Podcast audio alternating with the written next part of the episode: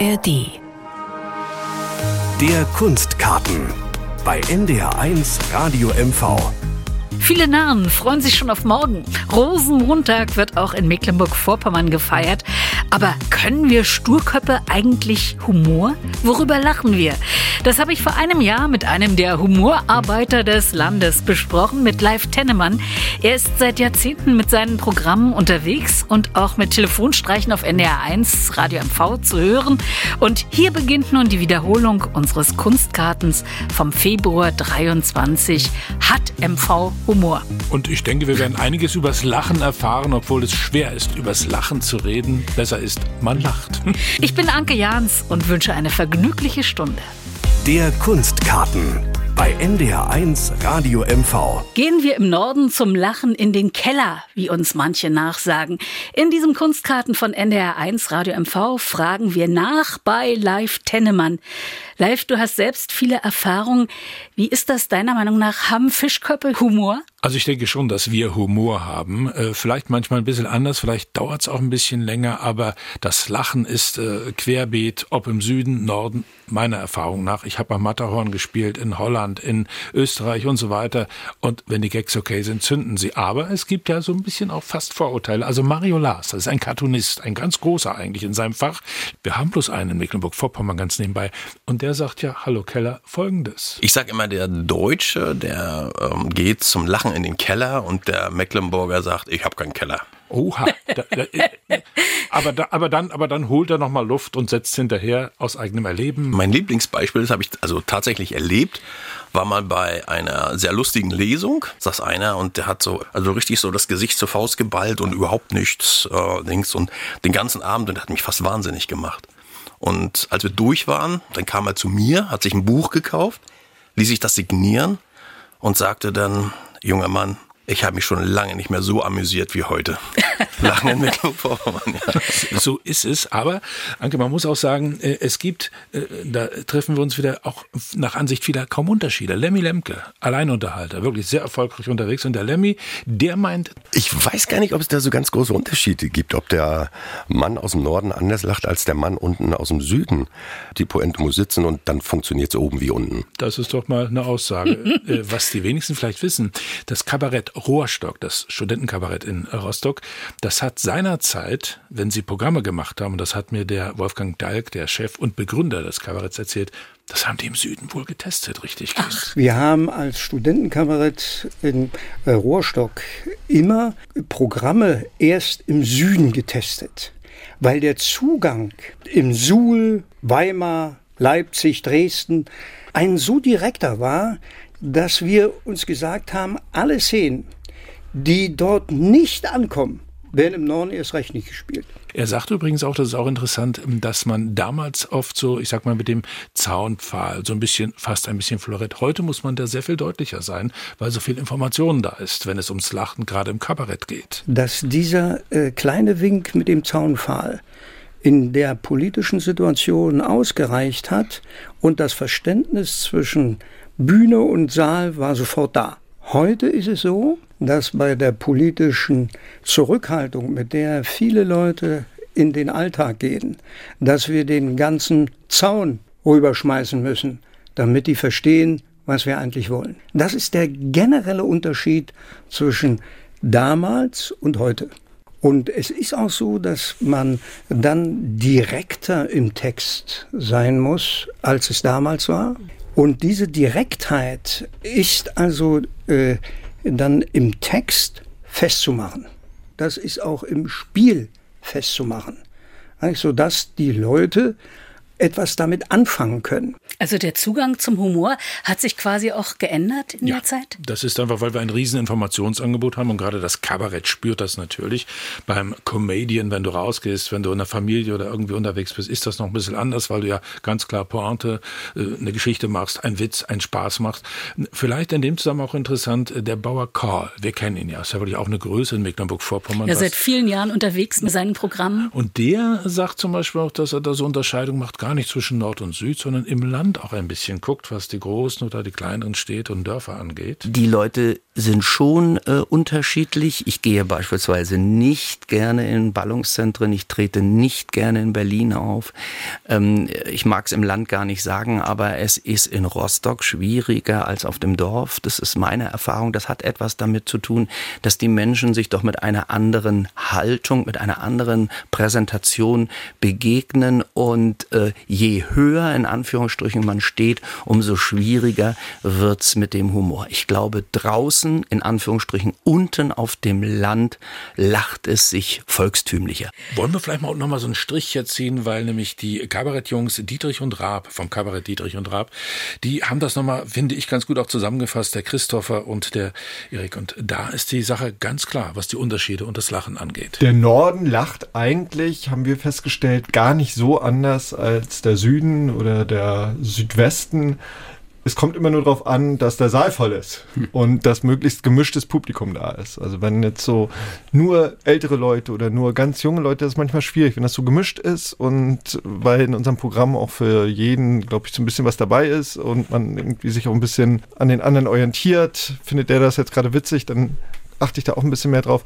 Dann funktioniert das überall gleich gut. Die Leute kommen hier vielleicht ein bisschen verknöcherter zunächst rüber, aber nach zehn Minuten muss das überall genauso funktionieren, ob in München oder hier in Rostock. Ja. Das ist ja auch meine Erfahrung so. Ne? Jetzt gibt es gar keinen Ost-West-Unterschied mehr. Ich kann mir vorstellen, dass die Leute im Westen nicht so richtig über unsere Witze lachen können, weil wir anders sozialisiert sind auch. Also da können wir wirklich nochmal zu Bauer K. gucken. Wenn ich eine Veranstaltung beginne und ich rede mit dem Veranstalter, dann frage ich immer noch, äh, wie viel Prozent des Publikums sind aus dem Osten. Und der denkt dann oftmals, ich möchte quasi ein stellen in meinem Programm, über wen jetzt gelacht wird. Das stimmt gar nicht. In Wirklichkeit möchte ich nur einstellen, wenn ich sage Konsum oder GST, wer versteht mich noch? Und gerade jetzt beim Adler in Cottbus war ich doch überrascht nach wirklich 32, 33 Jahren, dass man diese Begriffe noch ziehen kann. Und es muss also noch so sein, dass so einige Ostvokabeln auch über die Wände hinaus noch äh, in den Familien transportiert worden sind. Und dass es nach wie vor eine positive Ostidentität gibt. Interessant. Jetzt haben wir Kluges übers Lachen gehört. Jetzt ja. wollen wir auch mal lachen. Hast du was mitgebracht? Na, ich hätte einen ganz kleinen Schnipsel. Wir haben ihn gerade den Bauer Call zuletzt gehabt. Und äh, da nehmen wir noch mal raus. Der hat ja seine Erfahrung, was so die Aktenlage angeht. Äh, das funktioniert, wie gesagt, heute noch. Also bitteschön äh, Call jetzt mal loslegen. Hast auch schon mal reingeguckt in deine eigene Stasi-Akte? Hier, wenn die sich nicht um mich gekümmert hätten, ich hätte ja gar kein Fotoalbum. Die Staatssicherheit habe ich schon zu Ostzeiten ausgenutzt. Wie war es denn, wenn ich auf dem Land von einer Kneipe Samstagnacht rein wollte in eine Stadt? Dann habe ich mich in eine Kneipe hingestellt und habe einen politischen Witz erzählt. Und dann konntest du die Uhr nachstellen, nach einer Viertelstunde haben sie mir abgeholt. Gut, das Taxi war scheiße, keine Griffe an der Tür und die haben mich auch nie direkt nach Hause gefahren. Aber ich bin weggekommen. weißt Bescheid?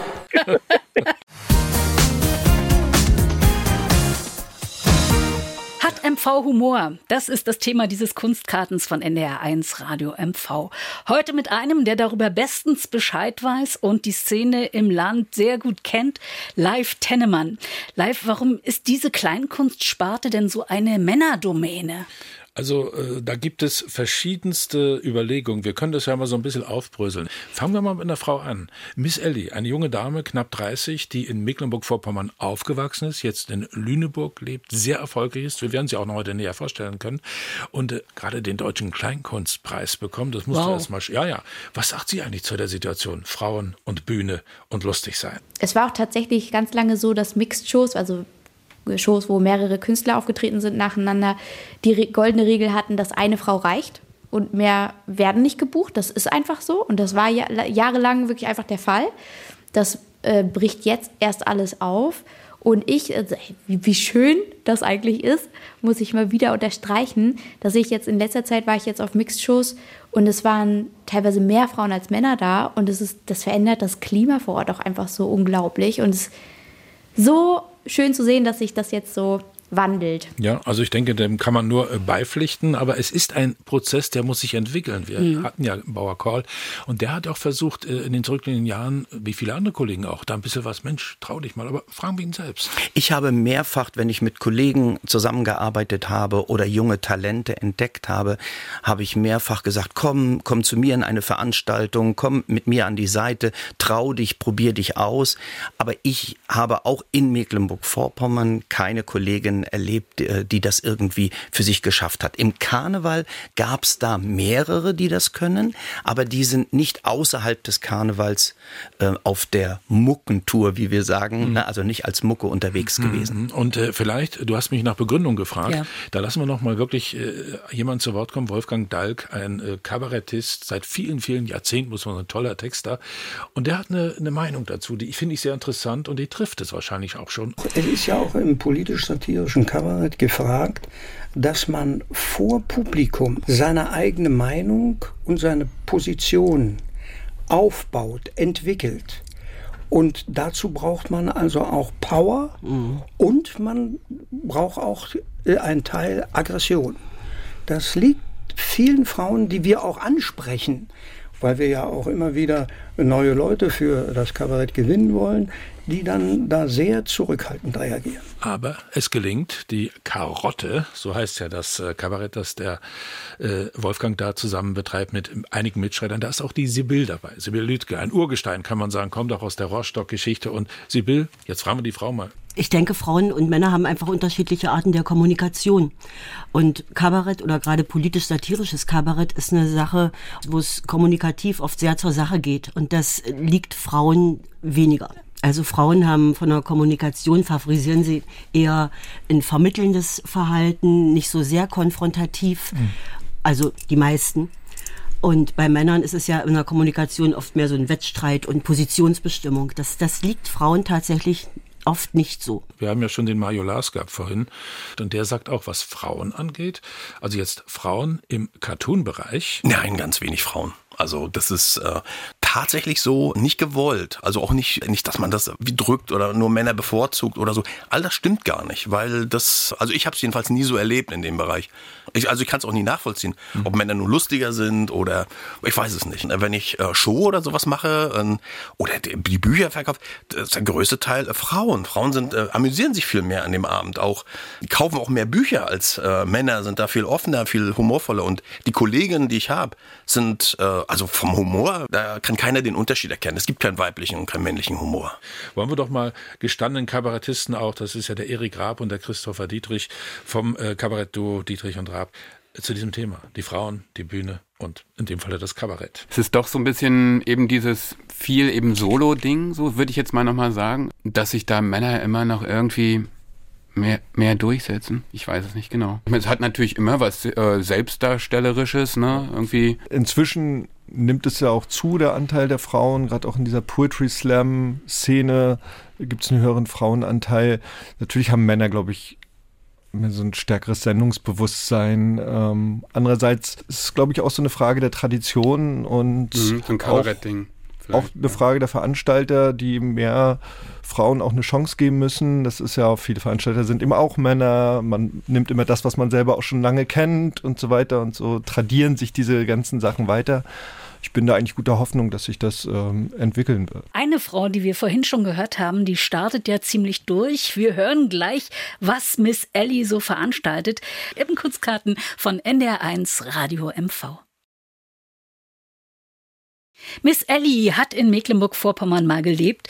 Und wie wir hier so sind beim Regionalsender, wir betrachten sie als eine von uns bei NDR1 Radio MV hier mit dem Kunstkarten. Live Tennemann, äh, du hast gerade gesagt, sie ist ganz toll. Warum denn? Was zeichnet sie aus? Also diese enorme Schlagfertigkeit, dieses wirklich um die Ecke denken.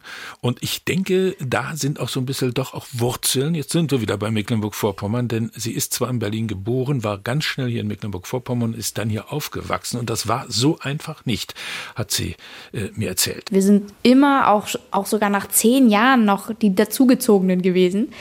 Und äh, das heißt, so richtig Wurzeln geschlagen habe ich da gar nicht. Ich habe da immer eher so das Gefühl gehabt, ich passe nicht rein mit meiner Art, weil wir sind halt auch irgendwie, wir haben irgendwie andere Werte mitbekommen, alles ein bisschen weltoffener und Ich glaube aber, die Reibung, die dadurch entstanden ist, dadurch, dass ich das Gefühl hatte, nie dazuzugehören oder nie so richtig reinzupassen mit meiner eher extrovertierten und lauten Art, hat so ein bisschen gemacht, ich habe mich in die Kunst geflüchtet und da habe ich so ganz viel Kreatives entdeckt in mir selber drin.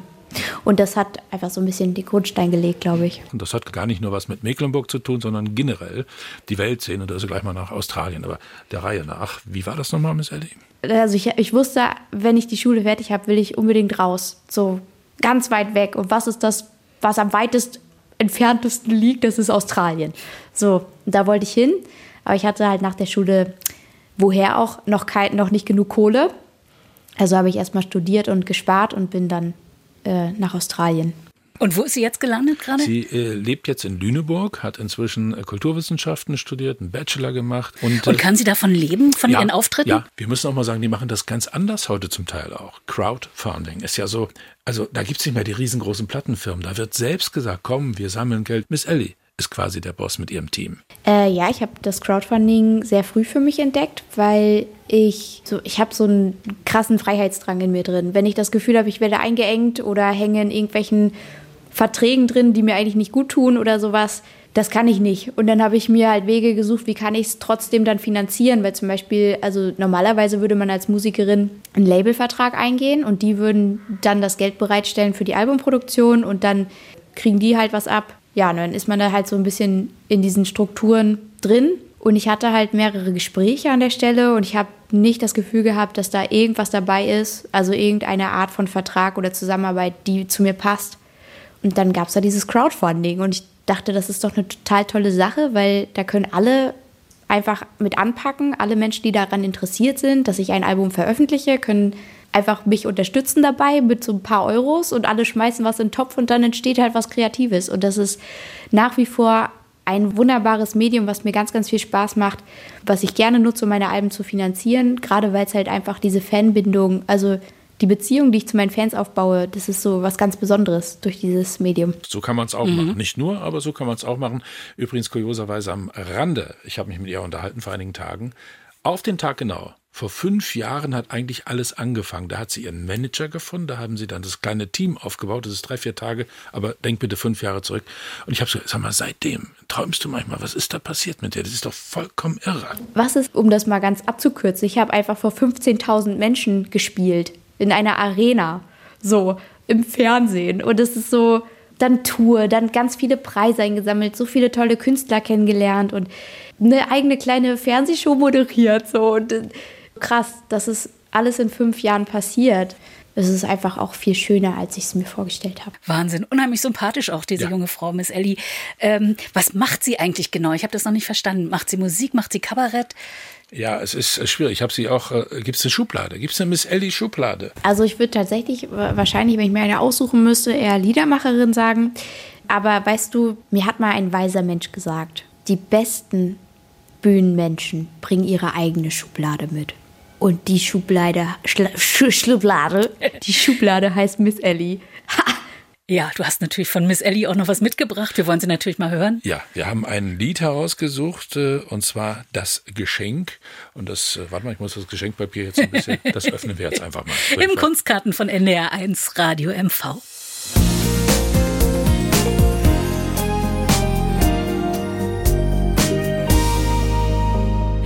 MV Humor. Und wir haben es schon zum Teil äh, beantwortet, glaube ich. Ich bin übrigens Anke Jahns und habe den Kollegen Live Tennemann dazu ins Studio gebeten, der eine Menge O-Töne von Unterhaltern und Unterhalterinnen mitgebracht hat. Man hört in diesen Zeiten oft, das darf man nicht sagen und dieses äh, kann man nicht mehr äußern. Wie politisch korrekt sind denn die Comedians bei uns? Interessant ist an der Stelle mal die Miss Ellie, die wir eben hatten. Eine junge Frau, wie gesagt, Stück über 30, ganz wenig. Und die sagte in Sachen Korrektheit. Ich fühle da sehr viele Diskussionen mit meinen Eltern tatsächlich drüber, gerade in dieser ganzen Debatte um Pippi Langstrumpf und die Romane von Karl May. Meine Eltern sind sehr literaturbegeistert, muss man dazu sagen. Und die haben halt Schwierigkeiten damit, dass jetzt quasi Literatur und Wörter verändert werden. Äh, wo ich halt als junger Mensch sagen würde, das ist doch eigentlich total gut, das ist doch für alle dann auch besser und integrativer und irgendwie voll schön.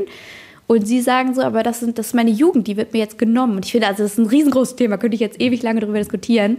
Aber also mir geht es heutzutage auch so. Ich weiß oft nicht, kann man das noch sagen? Sagt man das jetzt nicht mehr? Ich finde es gut, dass dieser Diskurs geführt wird. Ich reg mich da eigentlich überhaupt nicht drüber auf. Ich bin nur manchmal verunsichert, weil ich nicht mehr hinterherkomme, weil so vieles sich gerade verändert in der Sprache. Aber gut, Veränderung ist Teil des Lebens. So ist es. Ich kann jetzt auch nicht mehr über Sexwitze lachen, über die ich mich vorher, früher, als ich jung war, geschüttelt habe. Also ich empfinde die jetzt gegen die Frauen gerichtet. Da verschiebt sich wirklich ein bisschen was, aber auch da ist es die Frage, wie man damit umgeht.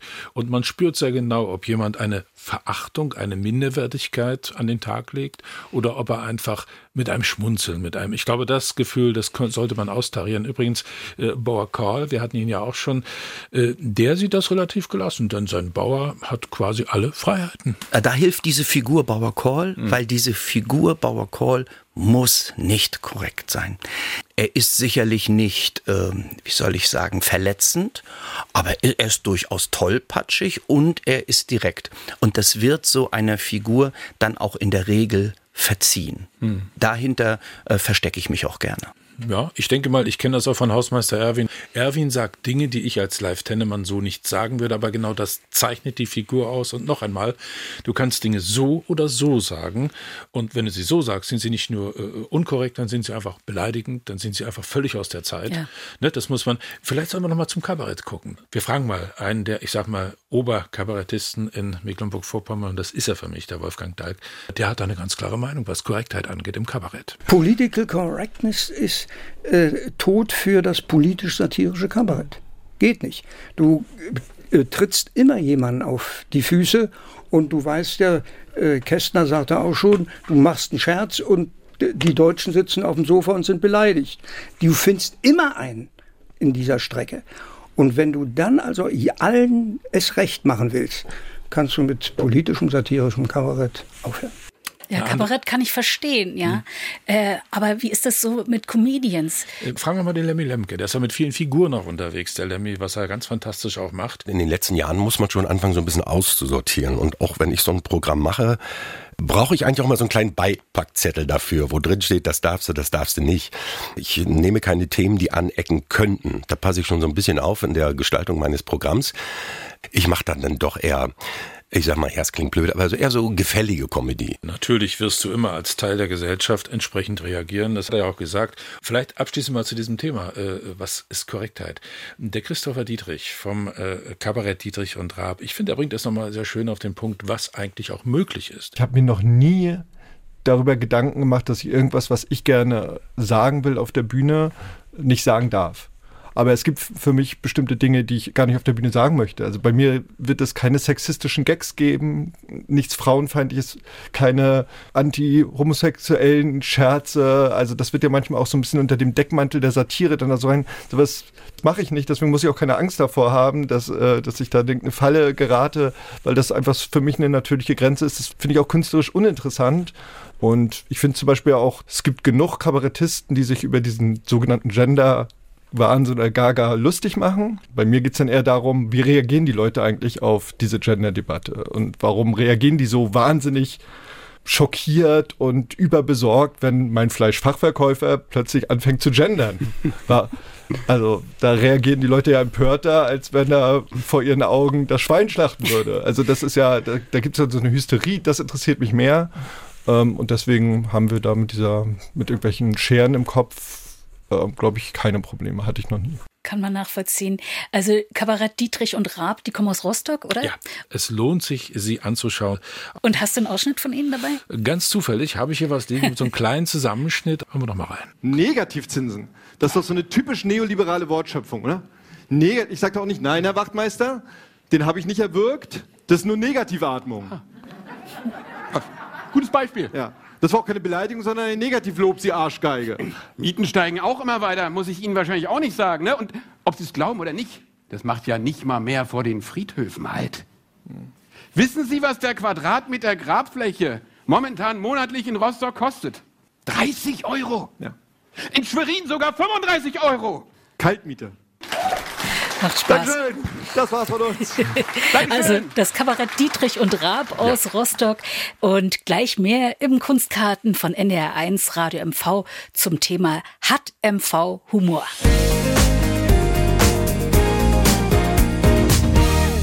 Der Kollege Live Tennemann ist zu Gast im Kunstkarten von NDR1 Radio MV zum Thema Humor. Ich schwenke jetzt mal ein bisschen. Mhm. Cartoon, wie es neudeutsch heißt, Karikaturen, das ist ja... Gehört ja auch zum Humor, ja. zum großen ja. Feld der Unterhaltung. Ja, und da haben wir in Mecklenburg-Vorpommern eigentlich einen Namen. Äh, und das liegt nicht nur daran, weil er nun der ganz, ganz, er ist ganz toll. Ich schätze wirklich, was er macht. Roland Reggeschulz, richtig? Ja, oder Mario Lars, wie es in der Zeitung auch heißt. Er schreibt mittlerweile oder malt mittlerweile oder zeichnet mittlerweile wirklich für Zeitungen quer durch Deutschland. Und das hat auch einen Grund. Er sagt, Mecklenburg-Vorpommern allein rein kopftechnisch, mhm. aber einfach auch äh, verdiensttechnisch wird da gar nicht reichen. Alles, was Lachen und äh, Humor und sowas betrifft, da muss man natürlich größer hinaus, weil das funktioniert nur im größeren Rahmen, dass man davon leben kann. Sonst äh, geht das gar nicht. Und da ist er wirklich unterwegs, ist also wirklich in vielen, vielen Blättern vertreten. Ich schätze seinen Strich und ich habe ihn auch mal gefragt, sag mal, wenn ich so sehe, was der sich so ausdenkt, der, hat er manchmal so Angst vielleicht vor seinen eigenen verrückten Ideen? ja, tatsächlich, ja.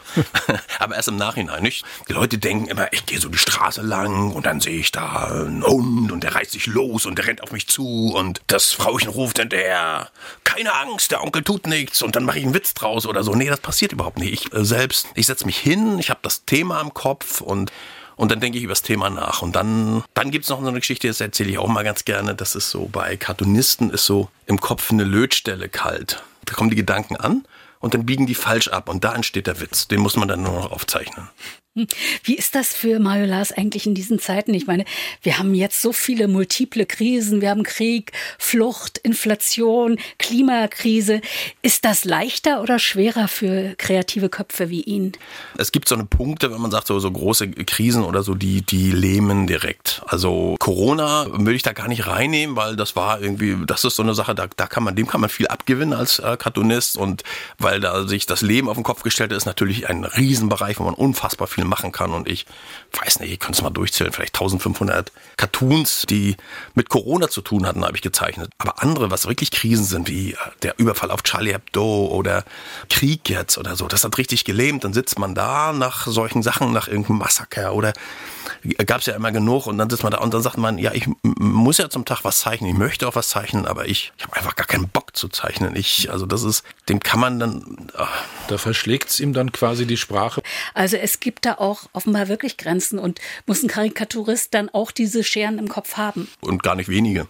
Also es ist erstmal grundsätzlich alles, wovon ich nichts verstehe, weil man kann sich nicht über etwas lustig machen, wovon man keine Ahnung hat. Deswegen findet sich bei mir auch relativ wenig zu Religion. Also das Oberflächliche, klar, aber nicht weiter reingehen von der ganzen Symbolik, von solchen ganzen Kram. Das ist an mir vorbeigegangen und dann wird das auch nie gut. Das geht auch nicht. Und dann natürlich alles, was herabwürdigend ist, was in die falschen Richtung, also so, so diese, diese, also das Übliche, was man einfach sagt, macht man nicht, was man so nicht sagt, macht man auch keinen Witz drüber. Hm.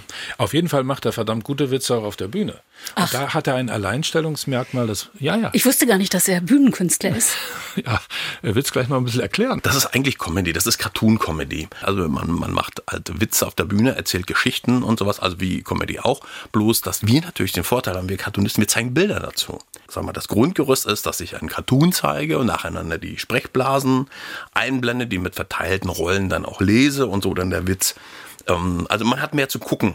Deswegen, da kann ich schon ein bisschen hässlicher sein vorne auf der Bühne, da muss ich mich nicht so schminken, weil die Leute ja auf die Bilder gucken. Und nebenbei, dann gibt es ein paar Filmchen, Erklärfilme, also alles lustig natürlich. Und ich singe auch, kann ich nicht, mache ich trotzdem, spiele Instrumente, kann ich nicht, mache ich trotzdem. Und kleiner Tipp, wen es interessiert, am 16.03., da ist er zu erleben im Schleswig-Holstein-Haus hier in Schwerin, 19 Uhr geht's los. Lohnt sich wirklich, ich habe es mir schon angeguckt, Riesenspaß. Karikaturen als besondere Form des Humors und gleich spreche ich hier im Kunstkarten von NDR1 Radio MV mit Live Tennemann darüber, ob man im Plattdeutschen eigentlich alles sagen kann als Humorist. Der plattdeutsche Humor gilt als besonders derb. Live Tennemann, unser Gast im Kunstkarten, ist das wirklich so? Ich denke, da gibt es Facetten. Aber fragen wir mal Susanne Bliemel, wie ist das eigentlich? Ist ja eine unserer Plappermöllerinnen, sehr erfolgreich natürlich, die Susanne. Äh, Platt und Hochdeutsch, wie funktioniert das in Sachen Humor? So groß unterscheidet sich das nicht. Mhm. Und die Behauptung, man, man könne im Plattdeutschen alles, äh, auch alles Gemeine und alles, das könne man viel eleganter sagen und das sei dann alles nicht so schlimm gemeint gemeint. Das stimmt manchmal, ne, wenn man jetzt äh, plattdeutsch was verfasst. Aber wenn früher einer sagt, du, du bist so, so ein Schanors und so ein Norslock, dann hätte er das auch meint. Und zwar auch ernst gemeint. So, und wer sich jetzt nicht sicher ist, was Norse und Norslock und so, äh, man ahnt schon, wo es hingeht. Plattdeutsch und Humor, äh, Lemmy Lemke, der ist ja ein Plattdeutscher auch, das kann er, hat er gelernt. In Sachen plattdeutscher Humor an der äh, Fritz-Reuter-Bühne auch gespielt, hier in Schwerin sehr erfolgreich. Und der hatte auch eine klare Meinung ist aber eher so ein ländlicher Humor, so ein gediegener Humor. Also es ist nicht der, wo man um zwei, drei Ecken denken muss, um die Pointe zu finden, sondern der muss schon so eins zu eins. Es muss ein ganz klarer Humor sein, äh, muss, glaube ich, kein gemeiner Humor sein. Das muss ein verständlicher, immer freundlicher, Gehässigkeit passt da auch nicht rein. Es muss so ein, auch nicht Schaden, doch, Schadenfreude, ja. Doch, Schadenfreude muss bei Nicky Moyer mit rein. Es muss aber, wie gesagt, eins zu eins, sonst funktioniert er nicht. Das ist also die Ansicht vom äh, Lemmy Lemke, Plattdeutsch, äh, doch sehr einfach strukturiert. Und Susanne Bliemel setzt da auch nochmal nach. Das ist, glaube ich, ein Vorurteil. Ich glaube, das kann auch schon sehr hintersinnig sein oder zweideutig oder mehrdeutig. Ähm, nach meiner Erfahrung ist es eben kein platter Humor oder sehr einfacher Gradlinig wird ja häufig gesagt oder geradeaus oder so. Das kann schon sein. Das ist aber nicht das Gleiche. Ne? Also wenn etwas von der Sprache her gut verständlich ist, dann heißt das ja nicht, dass das irgendwie dämlich ist oder so, ne? Also, dass das bloß für die Döschigen ist. Das ist nicht so. Ja. Glaube ich nicht. Okay. Und Ihr Kollege Thomas Lenz, Plappermöller, auch, auch. hier mhm. bei uns, der setzt dann noch dazu. Das ist ein ganz geradeaus gedachter und gelachter Bauern, Klammer auf, bodenständiger Humor. Genau das. Also für mich der ehrlichere Humor. Hm. Das ist doch mal eine richtige Adelung. Gibt es denn unehrlichen Humor? ich weiß nicht. Ja, es gibt zumindest ein Lachen, das vergiftet sein kann. Das kann durchaus auch sein. Ähm, vielleicht bleiben wir beim Thomas noch, denn er meint auch, es hat ein bisschen was zu tun mit der Sprache, mit dieser plattdeutschen Sprache. Was im Plattdeutschen einem gelegentlich zugutekommt, ist, dass die ganze Sprache ja ein bisschen anders aufgebaut ist als das Hochdeutsche. Das Hochdeutsche, das ist so hauptwortlastig. Auf Hochdeutsch würde man einen Satz sagen, der Ausbau der Digitalisierung des Landes liegt voll im Zeitplan und ist auf einem guten Weg, erklärte der Minister. Ob Plattwürden singen, dat mit der digitalisierenden Land kommt ganz scout voran, sagt der Minister. Also das heißt, du bist im Plattdeutschen viel näher dran an dem, wie die Leute wirklich reden. Live, du hast bestimmt einen Plattwitz mitgebracht, oder? Ich habe mitgebracht und wir hören da rein die beiden in Aktion, also in dem Fall der Susanne Bliemel und Thomas Lenz aus dem Malbüdel, dem ganz aktuellen in Malchow in der dortigen Plappermüll, also ein paar Stunden quasi erst alt. Du sag mal, du, du as Pastors froh. Du kannst die doch nicht ein 200 Euro düret Kleid köpen. Du weißt doch, das Geld sit bei uns nicht so locker. Die Düvel wir wohl, wer mit dir inköpen oder wat? Ja, genau. Die Düvel, die het wiss die Schuld. Äh, die het mir nämlich überrät, dass ich das dürre Stück Köppensaal. Ja, aber du weißt doch, in so einem Fall möchtest du immer bäden. Düvel go weg, Düvel go weg, Düvel go achte mi. Ja, ja, ja, ja, das hab ich getan. Und dann ist hier achte mi gorn und dann hätte die Düvel schnurrt. Mm, von hier achten sie das Kleid noch besser an die Hut. Witzig. Live, du hast uns jetzt ganz viel erzählt über die Unterhaltungsszene in Mecklenburg-Vorpommern. Und zum Schluss wollen wir aber auch noch was von dir selbst hören. Du oh. bist ja als Hausmeister Erwin im Land unterwegs. Genau so. Sympathisch sehen Sie aus. Darf ich das mal?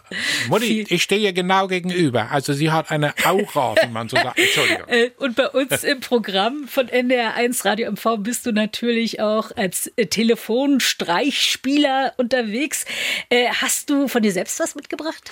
Ja, ganz zufällig haben wir was. Ich würde sagen, da lassen wir es jetzt einfach mal klingeln. Ich kann immer noch herzhaft drüber lachen. Niemann Hafkamp, schönen guten Tag. Einen wunderschönen guten Tag. Dr. Thoralf Schuppe von der Obernaturschutzbehörde. Sagen Sie, es geht um die Sperrung der Zeltplatzstraße. Was bitte? Sie wollen die Zufahrt zum Zeltplatz sperren? Naja, wir wollen, wir müssen, aber das wissen Sie doch alles. Äh, nein. Das wird sein vom 15. Äh, März bis 15. April. Was?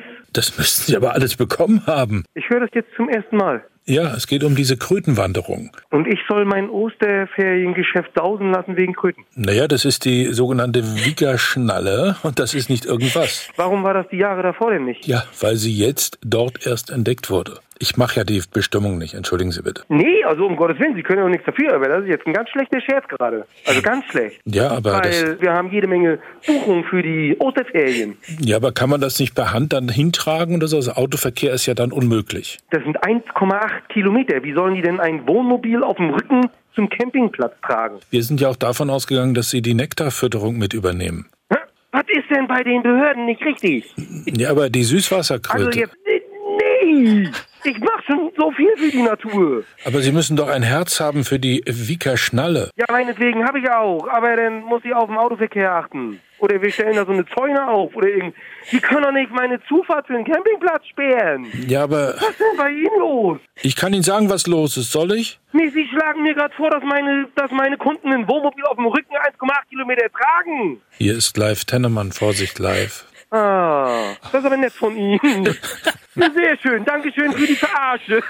ja, Dankeschön. Live Tennemann, herzlichen Dank und herzlichen Dank auch allen, die sich von dir haben ausquetschen lassen. Ja, das gebe ich gern weiter und an alle, die ich jetzt nicht am Mikro hatte. Es gibt ganz, ganz viele, die in diesem täglichen Unterhaltungsbetrieb auch unterwegs sind. Und in Zukunft werden wir auch noch ein paar mehr Frauen haben, glaube ich. Ich muss dich jetzt mal abwürgen live.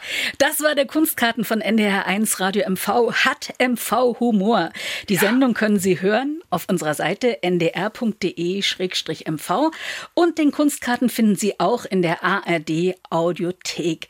Tschüss sagen Anke Jans und Live Tennemann. und live jetzt rück mal mit dem Witz raus, den du vorhin nicht kennst. Ja, also, äh, pass auf Folgendes. Äh, sind zwei Schauspieler, gehen an der Kneipe vorbei.